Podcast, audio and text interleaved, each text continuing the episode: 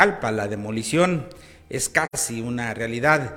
En entrevista con personal del área de desarrollo económico y obras públicas del Ayuntamiento Municipal aquí en Jalpa han informado que los espacios que serán designados para los locatarios del mercado están, bueno, casi listos. Será, yo creo, en lo que resta de la semana.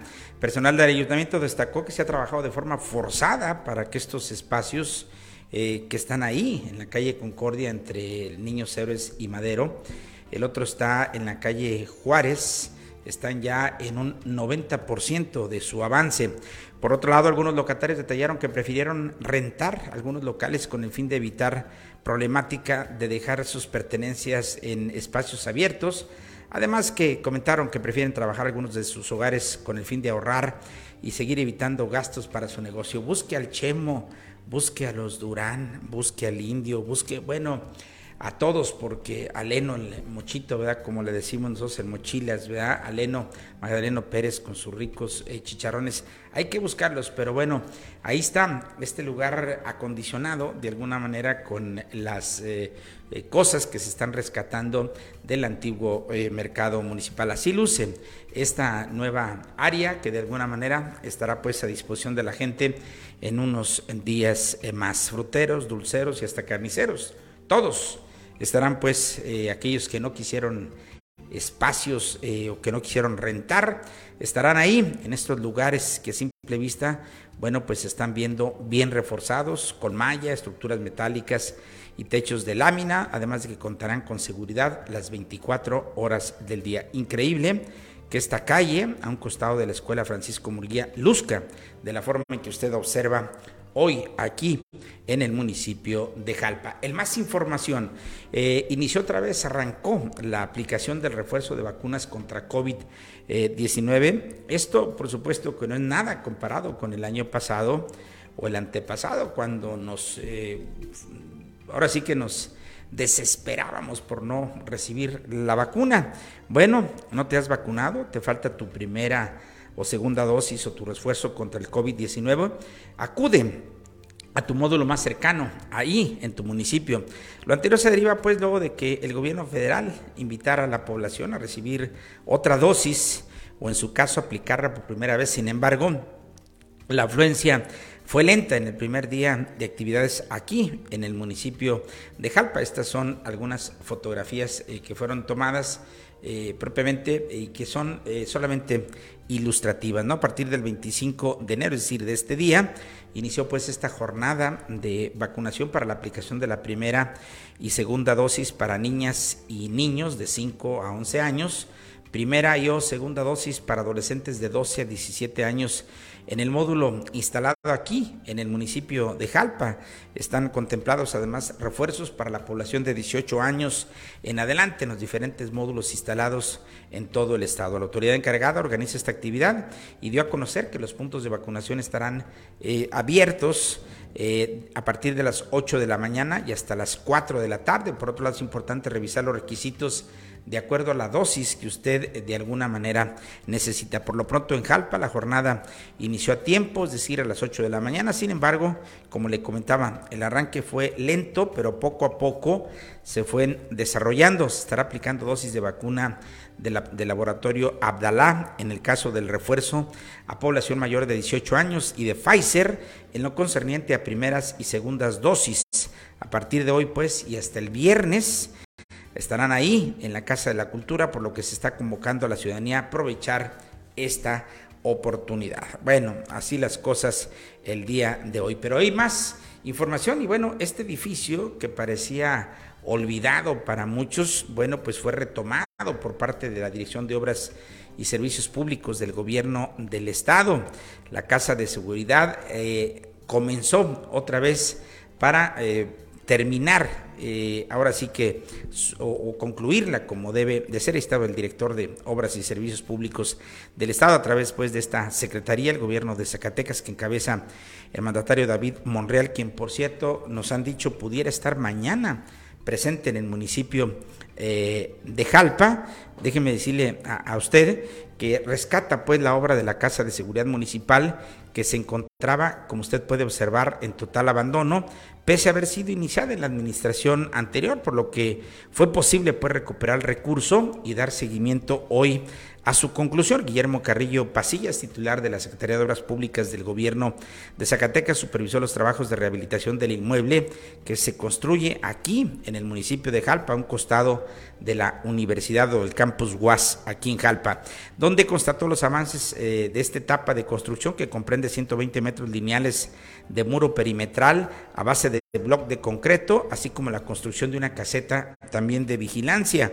El funcionario destacó el interés del gobernador David Monreal para aumentar la seguridad por el bienestar y progreso de las familias zacatecanas, por lo que impulsa la construcción de un edificio con las condiciones necesarias para que los elementos policiales cumplan cabalmente con su trabajo. La prevención del delito es fundamental hoy en el tema de evitar propiamente la violencia. Enhorabuena por este tipo de informaciones. Y bueno, el más detalles le comento a usted que culminar el Cristo de la Paz es una realidad para el gobierno de Gilberto Martínez en el municipio de Tabasco. Fue el propio alcalde de esa demarcación, Martínez Robles, quien enfatizó en el compromiso que tiene su gobierno con la ciudadanía, sobre todo ante la problemática que le heredó la administración pasada en lo que nosotros conocemos como la obra del Cristo de la Paz. Hoy el alcalde Martínez Robles realizó un nuevo recorrido por las instalaciones donde construye el proyecto del Cristo, cerciorándose de la colocación de un barandal de protección alrededor del mirador de este monumento, el cual ya es parte de la continuidad de esta obra que desde hace meses estaba detenida por falta de recursos. Habla el eh, alcalde de esta, eh, de esta entidad municipal hermana, el municipio de Tabasco, eh, Gilberto Martínez, y se refiere, por supuesto, a los 5 millones de pesos que tuvo que gestionar y juntar para pagarle al escultor y terminar de una vez por todas este monumento del Cristo de la Paz en Tabasco. De protección de lo que es aquí esta parte del mirador, donde se va también próximamente a pavimentar ya la explanada. Esto con la finalidad de ofrecerle a los visitantes de este proyecto turístico religioso, pues mayor seguridad al momento de tomarse la foto, al momento de acercarse aquí a los extremos, ya que pues, si ustedes recordarán, hasta no hace mucho tiempo no se contaba con esta protección. Es un barandal muy bonito, este, todavía no está pintado, nada más está fondeado. Acá en esta parte se puede observar cómo va a quedar el diseño final. Solo le faltaría lo que es la pintura. Está a una altura considerable para que pues se pueda resguardar la integridad de quienes aquí seguramente nos estarán visitando desde distintos lugares de la República Mexicana. Y a la par también, pues venimos a supervisar lo rápido que van avanzando los trabajos de la construcción de baños. Voy a moverme para acá para que los puedan observar. Eh, son unos baños muy dignos, pensando precisamente en la gente que va a estar también ya muy pronto visitando este proyecto, que no tarda en reactivar su culminación. Y pues van a tener un acabado muy bonito. Es un diseño muy bonito el que se hizo. Comentarles que para el caso del baño de hombres se va a contar con eh, dos mingitorios, va a contar con dos tazas de las cuales una va a ser para personas con discapacidad. En el caso de las mujeres va a haber es, espacio para cuatro tazas de baño y se estará dejando también para personas con discapacidad. Ya muy pronto van a poderse poner en servicio, cuentan, ya también ya está construida la parte de lo que va a ser la fosa séptica, la parte también donde se va a poner eh, la cisterna y pues bueno, son trabajos que poco a poco van avanzando. Recordarles también que ya como lo anunciamos previamente, en la última sesión de Cabildo en la que aprobamos el presupuesto de egresos del 2023, se aprobó también ya el proyecto de pavimentación de la explanada. Le estamos dando la mayor prisa que podemos a este proyecto porque queremos eh, inaugurarlo ya muy pronto, en este mismo año, a inicios de este año, ya completamente culminada la escultura.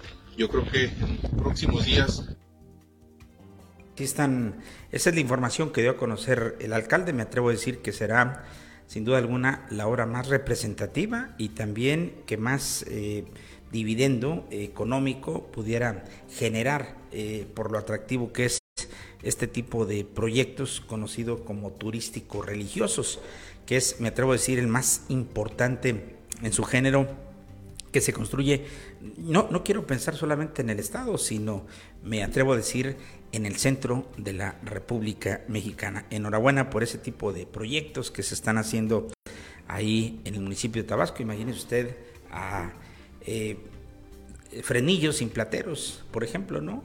Imagínese usted a San Juan de los Lagos sin la Virgen, por decirlo de alguna manera. Y así, si le seguimos viendo este tipo de, proyectos, este tipo de turismo religioso que sin duda alguna es muy importante, ¿no? Saludo a eh, María Gloria Olmos, dice hola, muy buenas noches, Jacqueline Flores, María Celia, dice también nos, nos envía Sandra Robalcaba, eh, José Medina, nos está viendo José Ñáñez, Fernando Muñoz, Ruturán, señora, muy buenas noches, María Celia, Luciano Álamo, Rogelio Gómez, Julio eh, Raimundo, eh, también Filemón Robles, Ana del Rosario, Susana Ibarra, el Inge Mojarro, también eh, Cielo Flores, Marta Gutiérrez, María Romero, Alejandra Bañuelos, Marco Velasco, Lisbeth Villarreal, Victoria Ibarra nos envía eh, también saludo Rancho Tres Suertes, eh, Mariela Sánchez, Luis Pérez, María Ángela, Juan Martínez. Señora, señores, muchísimas gracias a todos y cada uno de ustedes que nos están siguiendo en este momento. Y bueno, también le, comento, a usted que el gobernador de Zacatecas, David Monreal, robustece la colaboración, pide pues a la ciudadanía y las instituciones eh, y se da la firma de un pacto de construcción por la paz. El mandatario convocó a las asociaciones civiles, eh, los órdenes de gobierno, escuelas, iglesias y diferentes sectores a un foro público para diseñar la estrategia estatal para la construcción de la paz, la prevención y la convivencia ciudadana. Con más de 260 ponencias, los participantes dieron muestra del atender el llamado del gobernador a una comunión social sin fibias y también fobias. El foro se dividió en cuatro mesas temáticas, causas y factores del riesgo generador de violencia y delincuencia, pacificación del Estado mediante la participación ciudadana y comunitaria, entre algunas de ellas. Si nos proponemos, si bien actuamos, si luchamos de manera conjunta, esta es la oportunidad para la construcción eh, de la paz y que ésta llegue al, o lleve pues el bienestar de las familias. Es aquí en donde el gobernador envía su mensaje en torno a esta prioridad de su gobierno, que regresar, dice él, la tranquilidad a los zacatecanos. Estoy acá en el foro de construcción de paz y de participación ciudadana que organizamos a través de la Secretaría General de Gobierno y me da mucho gusto que el pueblo de Zacatecas, sus sectores productivos, poblacionales, maestros universitarios, todos hayan acudido al llamado. Son más de 260 ponencias que se van a deliberar, a discutir. Espero que este foro contribuya para poder dar origen a una nueva narrativa de esperanza, de confianza, de lucha, porque el asunto de la inseguridad dejó de ser un asunto de Estado para ser un asunto de todos. El gobierno va a hacer todo lo que esté en sus manos, toda su facultad, toda su atribución todas sus funciones para ponerlas al servicio de nuestra sociedad en este anhelo de pacificación y en esta nueva gobernanza. Que haya éxito y que las conclusiones de este foro de construcción de paz sirvan al bienestar y el progreso de Zacatecas. Zacatecas, Gobierno del Estado. Bien, dice el mandatario que este es un buen momento para evaluar con objetividad y responsabilidad. Se está a tiempo y creo en el talento de los zacatecanos, en la responsabilidad pública de sus funcionarios y actores, yo no voy a fallar en mi propósito y mi deseo de pacificar el Estado de Zacatecas, la democracia participativa como instrumento para la generación de políticas públicas y efectivas. Esto pues al detallar los motivos de este foro, la secretaria general de gobierno, Gabriela Pinedo Morales destacó que la estrategia que busca que las y los zacatecanos colaboren en la búsqueda de mecanismos para la construcción de la paz, pues habla de la disposición de todas y todos para ser parte de la solución de los grandes problemas. Y vaya que Zacatecas requiere una enorme solución porque no para o no pasa un día sin que lamentablemente nos demos cuenta de alguna actividad violenta, ¿no? Lo vimos el día de hoy donde fueron ultimadas cuatro personas, tres hombres y una mujer prácticamente en el centro de la eh, zona conurbada allá en la capital de nuestro estado y así los fines de semana. Y luego hoy estamos siendo nota nacional con el tema de los desaparecidos de Colotlán que fueron luego ya encontrados lamentablemente sin vida en un eh, bonito municipio que está también rumbo a Jerez. Eh, y bueno de, rumbo a Jerez Colotlán y lo que usted bueno de alguna manera ya sabe bueno, pues esperamos que las cosas salgan bien y que también haya servido este tipo de foros. María Huerta nos saluda, Emily Romo también. Nos gustaría saber de dónde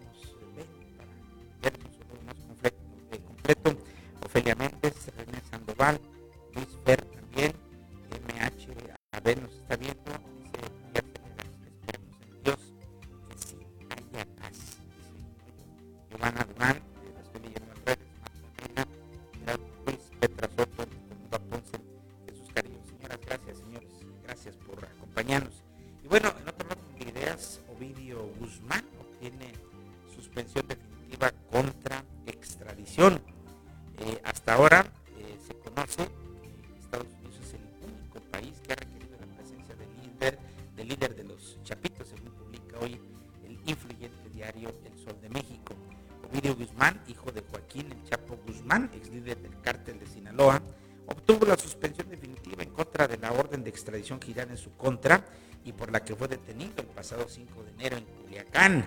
Esto no quiere decir que el ratón sea liberado del penal del altiplano, hay que decirlo, en donde se encuentra preso desde el día de su captura, sino que no puede ser entregado por ahora a gobiernos extranjeros por la presunta comisión de delitos en sus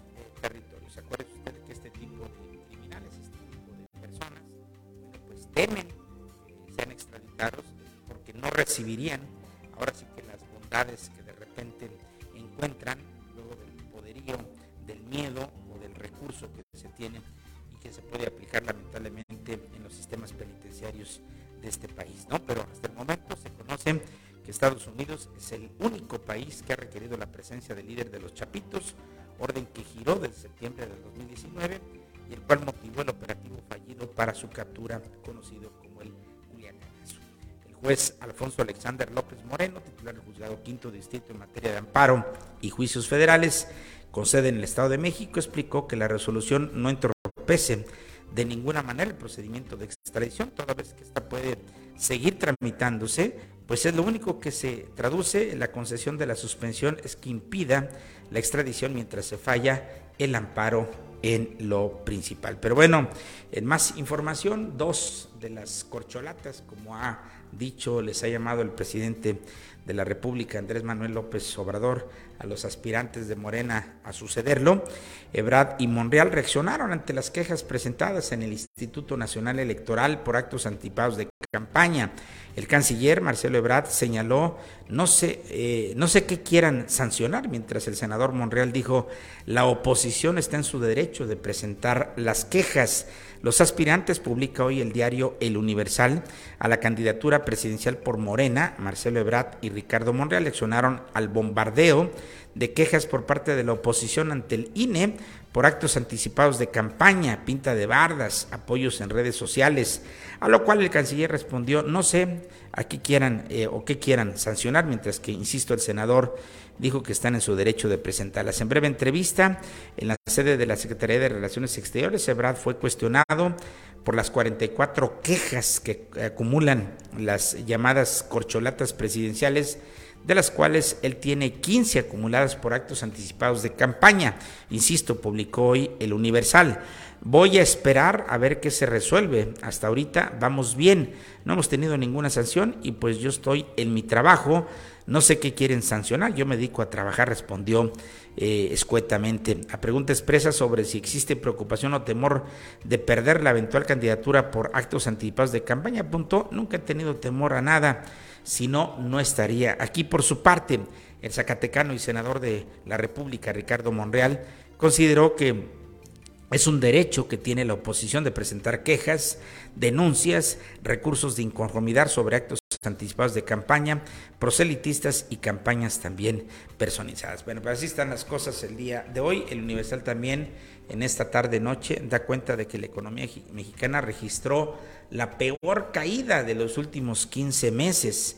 El sector agropecuario reportó en noviembre un crecimiento mensual del 5.3%, luego de que en octubre habría registrado una baja de 2,7%. Durante noviembre del año pasado, la economía mexicana retrocedió más de lo estimado inicialmente, con lo que registró su peor caída en 15 meses, de acuerdo con datos publicados por el Instituto Nacional de Estadística y Geografía, el INEGI, según publica, insisto yo, el diario El Universal, que hoy comparte notas en redes sociales. El indicador global de las actividades económicas registra un retroceso del 0,5% en el penúltimo mes de 2022 respecto al periodo inmediato anterior, una disminución mayor al 0,1% estimado inicialmente por el instituto. Dicha tasa es la más baja desde agosto de 2021 cuando se contrajo a 1.5. Así están las cosas el día de hoy. Hay quien dice, oye, se ven solos los pueblos.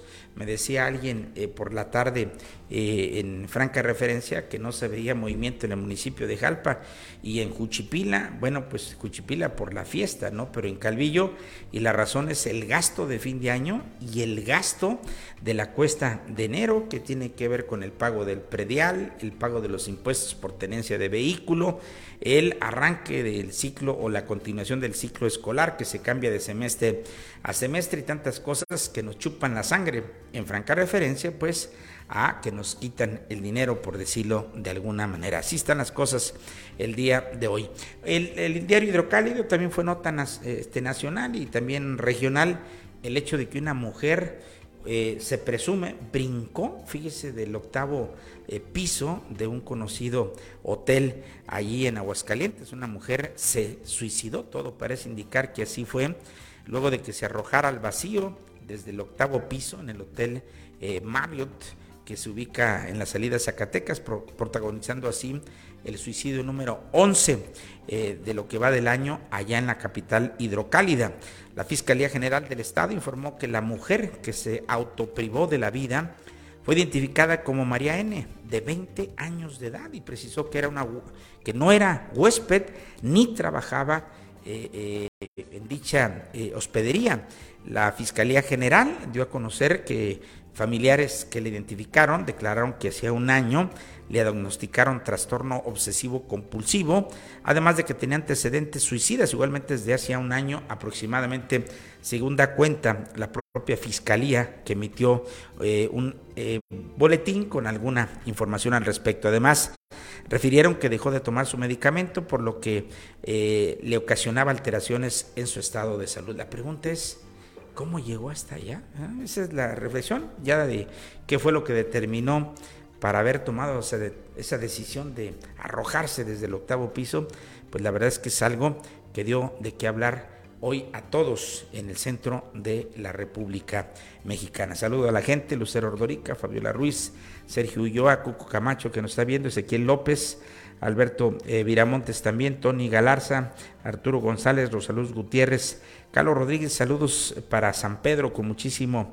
gusto, Carlos eh, Roy Pérez también, Elvira Sandoval dice, hola, los veo desde Kennewick, eh, en Washington, ¿Fue usted, eh, gracias Elvira, María González también nos está viendo ahí, y bueno, a toda la gente muchísimas gracias por acompañarnos pues en esta tarde, noche indignante, que un juez eh, que otorgó prisión domiciliaria agresor de Elena Ríos, dice la eh, jefa de gobierno allá en el Distrito Federal. Dentro de las cosas importantes, el caso de Elena Ríos suspende el traslado de Vera Carrizal al domicilio particular y se queda en eh, prisión. Dentro de las cosas más importantes que hoy circulan en la noticia estatal. Algunos diarios zacatecanos dan cuenta también, dice, velan a jóvenes desaparecidos en Corotlán, aquí en Zacatecas. Amigas de Viviana y Daniela Márquez Pichardo solicitaron a la familia de las jóvenes pudieran velar a las tres jóvenes para despedirse de ellas. ¿Qué le parecen a usted dentro de las cosas que hoy se dan a conocer eh, acá en el caso eh, propiamente del estado de Zacatecas? Y bueno, así están las cosas el día de hoy. Ya se puso a mano usted con el pago del predial, con la tenencia, está aprovechando los descuentos. Hágalo por casi, casi, casi es fin de, de mes y tendremos la oportunidad de aprovechar al máximo los descuentos. Luego vendrá febrero, seis descuentos, pero son menores. Marzo también y de marzo en adelante se asoman ahora sí que las multas y también los recargos. Muchísimas gracias por acompañarnos, como siempre, a nombre de todo el equipo eh, del ingeniero Rodrigo Rivera en la parte técnica, el abogado José Juan Llamas Rentería en la producción del programa y servidor ustedes en la conducción. Les aprecio como siempre su compañía y nos vemos en la próxima. Acuérdese que si de información se trata, usted la tiene a través de un clic en Pulso del Sur. Gracias. Buen día.